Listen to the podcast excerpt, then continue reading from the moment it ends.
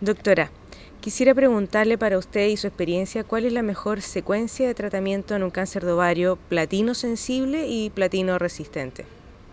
Bueno, en este momento las pacientes recaídas con cáncer de ovario platino sensible, eh, la primera premisa es ver si se puede realizar una segunda cirugía citorreductora.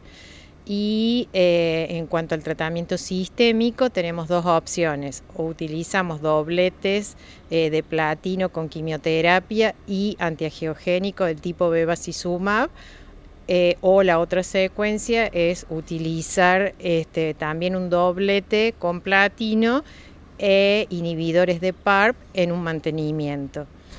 Perfecto. Y en el caso de que sean platino sensibles, igual usan bevacizumab sabiendo que el estudio en ese setting no fue tan beneficioso como la como la Aurelia de los platinos resistentes. ¿Ustedes lo, usan? Eh, bueno, pero hubo uno de los trabajos que fue el GOG 213 que demostró beneficio en sobrevida.